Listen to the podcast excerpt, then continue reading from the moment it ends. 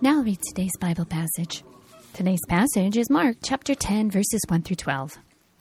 Once again, Mark chapter 10, verses 1 through 12.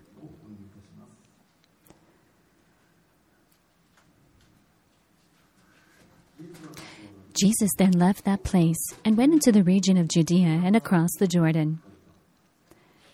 Again, crowds of people came to him, and as was his custom, he taught them.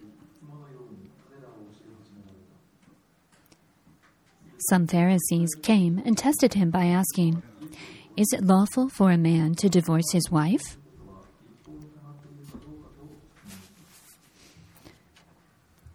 What did Moses command you? He replied. They said, Moses permitted a man to write a divorce certificate of divorce and send her away.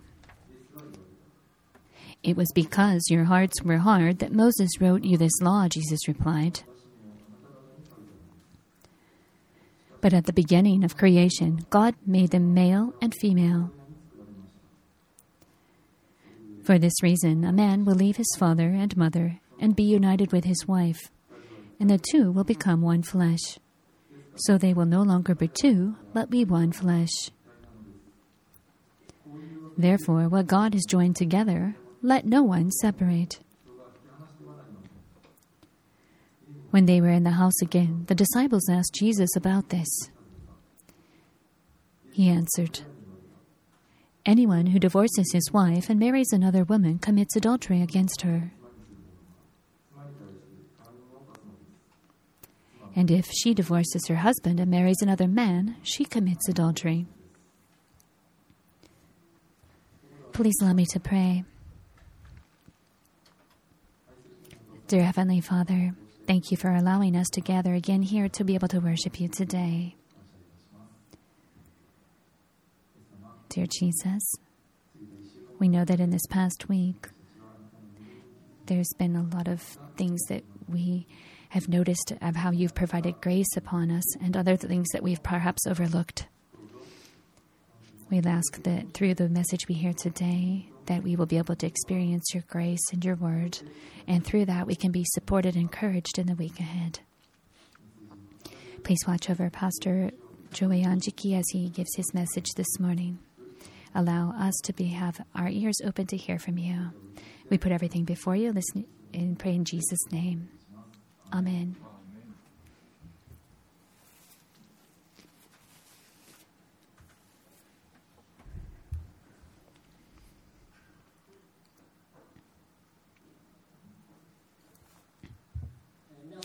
Hello, everyone. Today we're going to be going over a, a, word from God based on the passage that was read just a moment ago. If you look at watch TV, you may see all, kinds of different company commercials that are shown. Amongst them, there's probably a couple of different like slogans that have really stuck in your mind. For example, how about this one? Have you heard it before? More than just the price. It's Nitori Company. How about wishing for something good? AM PM. or satisfy your mouth. Lotte, it's a chocolate company. And just a little bit ago, there was this other one. Oh, it's bad. It includes bad things. It's Aojiru, a vegetable ju- uh, drink, but it's actually better now. so these are different company uh, slogans that you've possibly heard before. Amongst them, you may know about this uh, marriage or wedding company that uh, sometimes has funny commercials. For example, it says, I want to marry you. But it's just like, you know, marriage is a means, not an end. Or like this one, it's like when happiness starts to move, it's sexy. And that's another interesting view. Also on SNS information, there's been amateurs who have like tried to make specific slogans and they've had like competitions about it. And the top winner of this particular competition was the following. It was as an amateur who wrote this. Promise moves from the little finger to the ring finger. Beautiful, isn't it? So that was the winner of that particular uh, wedding company's competition for slogan. So, why am I telling you these things?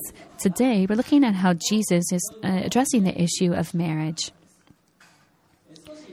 And to look at today's passage, we first need to look a little bit on the background. In the first uh, verse, though, it does say, Jesus then left that place and went into the region of Judea and across the Jordan. In the previous passage, Jesus actually went from Sap, uh, Capernaum, sorry, to the south area in an area called Perega, Perea. In verse 2, it says, Some Pharisees came and tested him by asking, Is it lawful for a man to divorce his wife? So their question was asking whether divorce was actually lawful under that of the law of Moses. And you would wonder why the Pharisees would be asking such a, a, question to Jesus, right? And it's because the area Jesus was in, the area of Perea, was actually under the rule of Herod Antipas. And Herod Antipas was one who had actually captured uh, John the Baptist and executed him. He originally had a wife, but he took his half brother's uh, wife, uh, who was Herodias, and took. Uh, and so he divorced his wife to take uh, his half brother's wife of Herodias.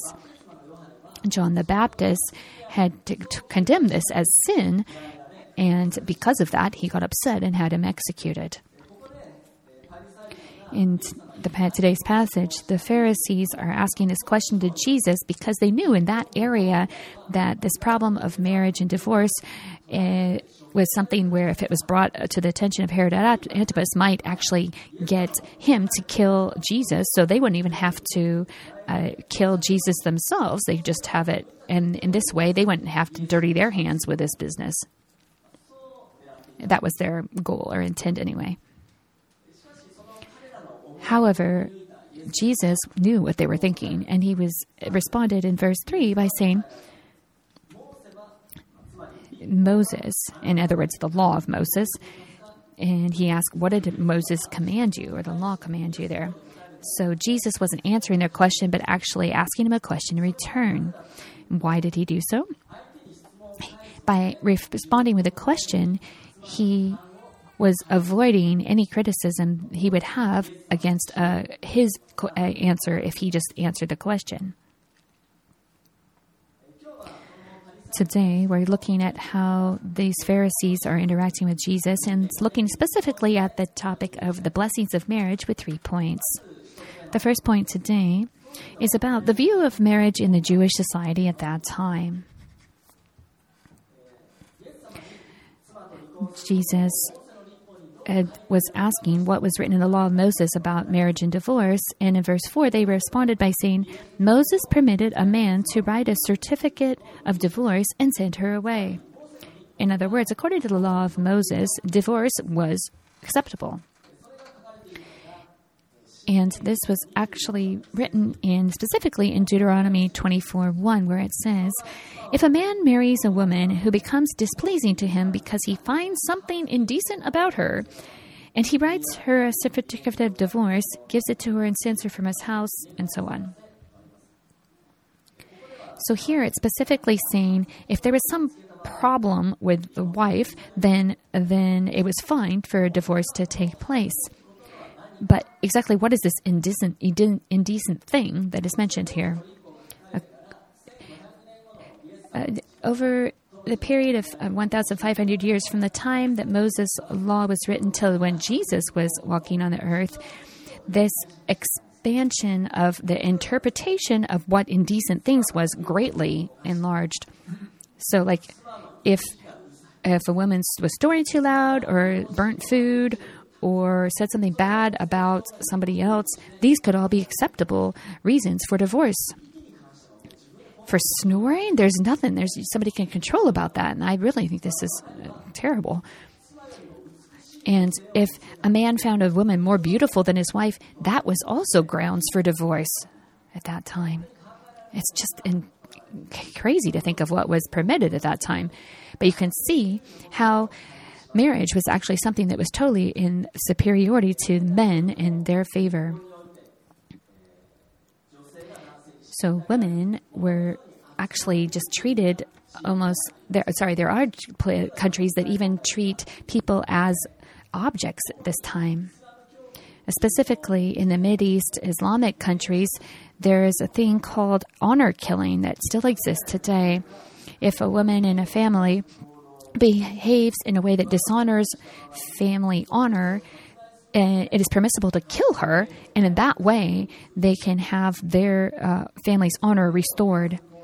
And so, what is it that would be appropriate for doing such a thing? Well, if the married woman commits adultery, so or if an unmarried woman uh, doesn't marry somebody that was supposed to, or if they didn't, they refuse, if they refuse to wear their hijab head covering, that also may be grounds for killing them.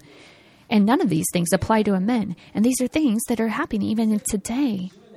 In 2010, the UN said that in one year there's at least about 5,000 cases of honor killing going on. At least that was their estimation in Hinduism as well, when a husband dies, it is said that it's virtuous if the wife also dies. And this truly is a tragic thing, and it's referred to as sati, and this still exists today as well. So we can see that things such as honor killing and sati, even today, express this uh, concept of male superiority or male advantage in marriage in Jesus' day in the Jewish society as well, it was the same case that males definitely had an advantage in the uh, concept or subject of marriage, and they could just get a divorce for basically anything. When thinking of that, you can see how Jesus responded in verse 5 by saying, It was because your hearts were hard that Moses wrote you this law. In other words, Jesus is saying, yes, in the law of Moses, divorce was permitted, However, that wasn't God's intent or desire, but rather in response to the problem of people having hard hearts. Jesus also said to the Pharisees that as they were interpreting this uh, concept of divorce, it is not something that is, should be taken lightly, and it should not be something that also gives support or advantage to males either. He encourages them to refer to creation in the concept of marriage instead. And that's actually leads to the second point today the concept of the blessings of marriage. Jesus refers here to creation. And in, in looking at verses 6 through 10, it says, But at the beginning of creation, God made them male and female. For this reason, a man will leave his father and mother and be united to his wife, and the two will become one flesh. So they will no longer be two, but one flesh. Therefore, what God has joined together, let no one separate. In uh, many mm, uh, messages given at uh, wedding ceremonies, it, this is referred to. And and um, the pastor often talks about how men and women are, are made, or and how when they are married, they leave their father and mother, which indicates how this relationship is to supersede that of the original family. A wedding or marriage involves some two people who were completely complete strangers to start with. However, all of a sudden now they are joined in a very um, unique relationship that is uh, for for life. And here it's talking about being united, and this is not just a, in sexual terms, but also in from spiritual unity a concept as well. Amongst you here today, there are some of you who have been married for a number of years, I believe. And becoming one with your wife or husband is something that you have obviously experienced many blessings about as well. However, in to uh, experience blessings, it's not just all blessings, but there's all kinds of different challenges and challenges and conflict that likely you've experienced as well. Been all kinds of different uh, trials you've likely gone through as well. And I can say this from personal experience. And, and so people who are not married yet, young people, would think, oh, well, if I just, um, if I get married to somebody I really like, then I'm just going to enjoy life for the rest of life. And so if you say something like this, I'm not going to get married. And it's, you know, it's, it's normal that they would think that because if they, you think of what young people are watching on TV, like princess series on Disney and so on, it's just talking about this princess and prince who just get married and then all of a sudden the story ends, right? And it's a very happy ending, and it doesn't give any picture of what it what happens thereafter. And so when I watch princess movies on Disney with my kids, and I watch my wife who's only looking at the happy aspect of it, I get very concerned because I'm like, if this prince and this woman princess get married, they're not going to have a happy married because they've grown up, for example, Ariel, who was a mermaid, and uh, that the guy she married was from the land. It's likely they would fight over what they're fighting over what to eat. They can't eat fish, you know, seafood because she's from the sea, and it would have been really difficult, I would guess. So, what I'm trying to say here is that after getting married, there's going to be all kinds of different problems that occur, and you have to realize that, and you might, some people might think in hindsight, oh, maybe our marriage was a mistake, but that's not the case. If you think about how two complete strangers growing up in a totally different environment with different characteristics and personalities, of course, it would be crazy to think that there wouldn't be problems lifestyle patterns and values, different values in money, and uh, different ways of looking at grow, uh, rearing children and so on are all different reasons that can actually cause uh, strife amongst married people. However, when such collisions and differences come about, this is an opportunity to uh, accept the weaknesses and uh, weak points and brokenness of another person. And this is what here Jesus is also referring to as becoming one. When the two become united, they are able to make up for the other person's weak points and take on the difficulties and sadnesses and joys that the uh, their par- their partner is also experiencing. And in this way, they can truly experience blessings of being married. As for myself, I do realize the difficulties of being married, but also the blessings of it, and I am realizing that more and more now. And going through a life of marriage will lead to difficulties, but it's an opportunity when facing difficulties to also experience blessings with the right perspective. Regarding the blessings of marriage, Paul actually mentions in Ephesians about a passage that Jesus was actually referring to.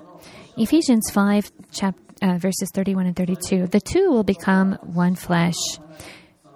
Uh, sorry, for this reason, a man will leave his father and mother and be united to his wife, and two become one flesh. This is a profound mystery, but I am talking about Christ and the church. In other words, Paul is saying that this relationship of a man and woman loving each other is that that is reflective of the Christ and the church, in other words, that of us Christians and Jesus. So, through a marriage and through the love expressed in it, it's an opportunity to learn and experience more of Jesus' love. There's one man, a Christian, who uh, whose testimony I will share with you now in his elder years, he looked back over his uh, relationship with his wife and he said the following. He said, when looking over his life, he was able to experience more than anything God's love through his wife because his wife knows everything about him and he knows that he has some good points, but he really realized that he had many, many more weak and sinful points in his sinful nature he realized that he had hurt his wife, you know, by verbally, by saying all kinds of things over the years. And there was even times where he thought about leaving with her. He even went to counseling on occasions. However, even through such difficulties, he was able to realize and appreciate how his wife never left him. His wife realized that even though he was weak, he would he she wouldn't give up on him. His wife told him, you know, numerous times, "I love you," and every time he heard that, it really really hit him hard because he realized that she didn't love just the good aspects of him, but she loved all aspects of him. And she was only able to do so because she knew him so well. He realized that through his wife's love that he could experience God's love in how it was unconditional. In a married couple, it there is an opportunity really to know God's love in a great manner in that way. Jesus continues in verse 9 by saying, Therefore, what God has joined together, let no one separate. So, what God has joined is not to be separated here. What does this mean by God has uh, joined people? Well, it also means that even being mar- married and facing very difficult situations, it's the opportunity to remember that God has is the one who has joined this. He has made this opportunity, and it's not to be broken. God has has selected the best partner for someone to be married married with, and until they die, they are to be remain in that state.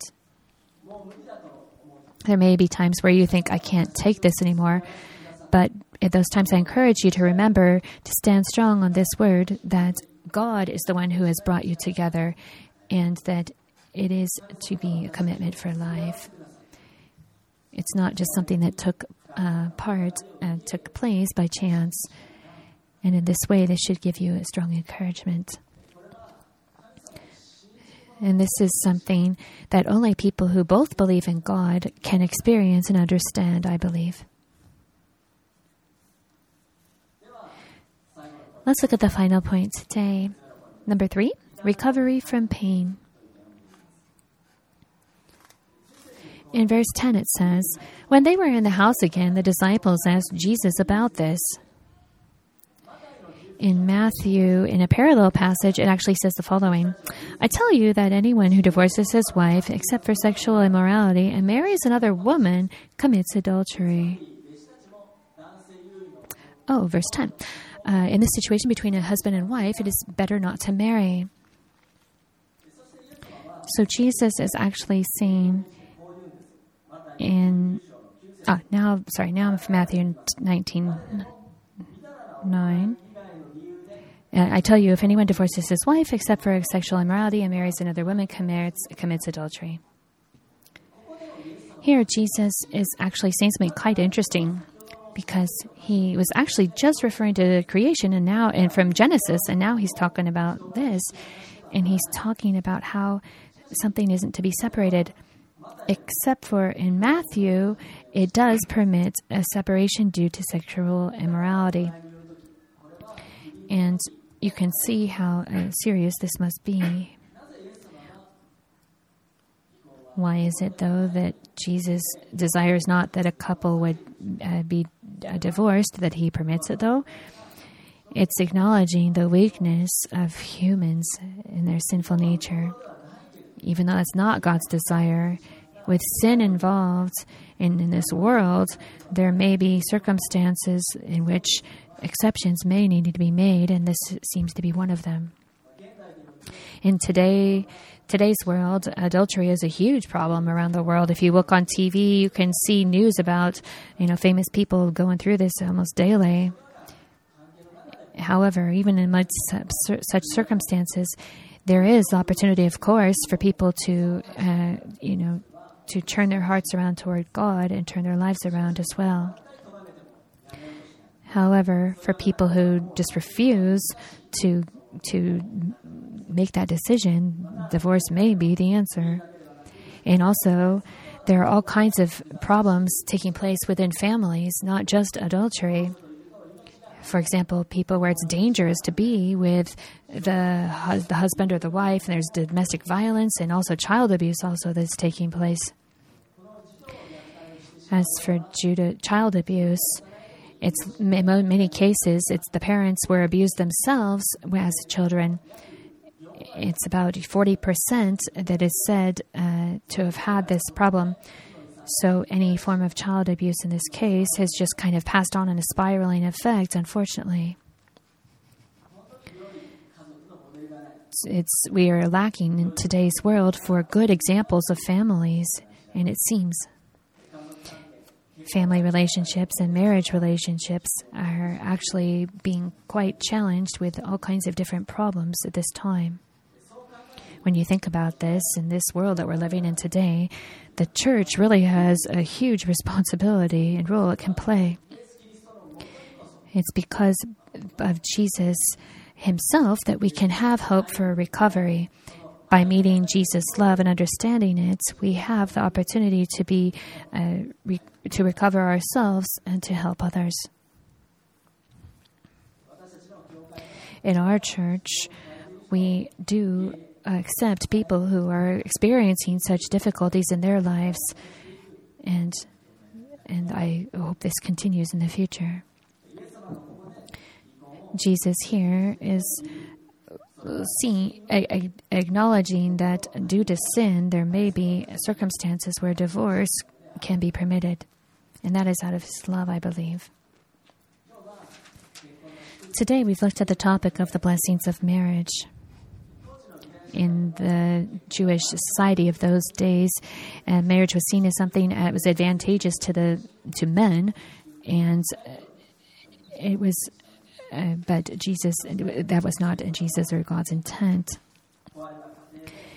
Jesus actually expresses his grace toward people who are living in brokenness because of such situations that are difficult. And he can give us the opportunity for recovery and healing. Please allow me to pray.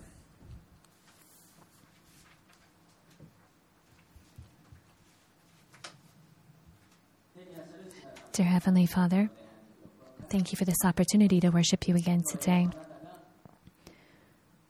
Today, we've looked at the topic of the blessings of marriage. In today's present day, we know that many families are quite broken. There's a lot of instances where people can't see how things could possibly be better and they're very distraught and have no hope. However, there is hope. We know that if people come to know the love of Jesus, that there is certain and uh, hope uh, and true hope. And in this way, we pray that anyone who is experiencing such difficulties that they will come to know Jesus and be able to gain strength through His love.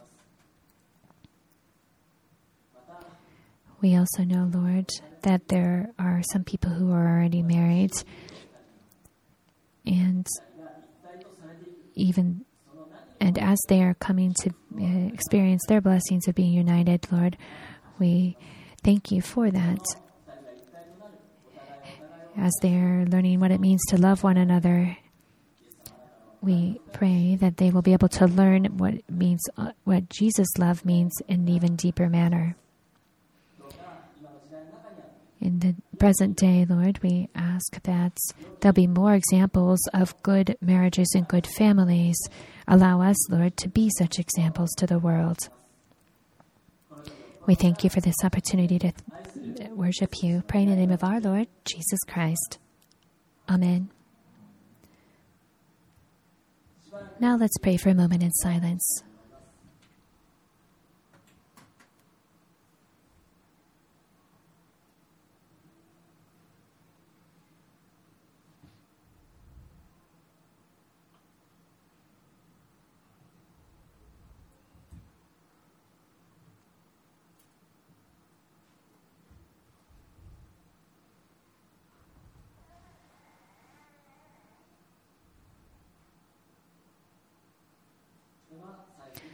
Please allow me to pray once more. May the grace of Jesus Christ, the love of our Heavenly Father, and the fellowship of the Holy Spirit be with you all now and forevermore.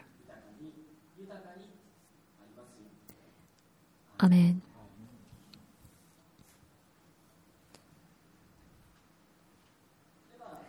Please refer to the screen now for announcements. Is information about a charity concert to support the Ukraine people in Ukraine, and it's going to take place at the Kanuma uh, Cultural Center.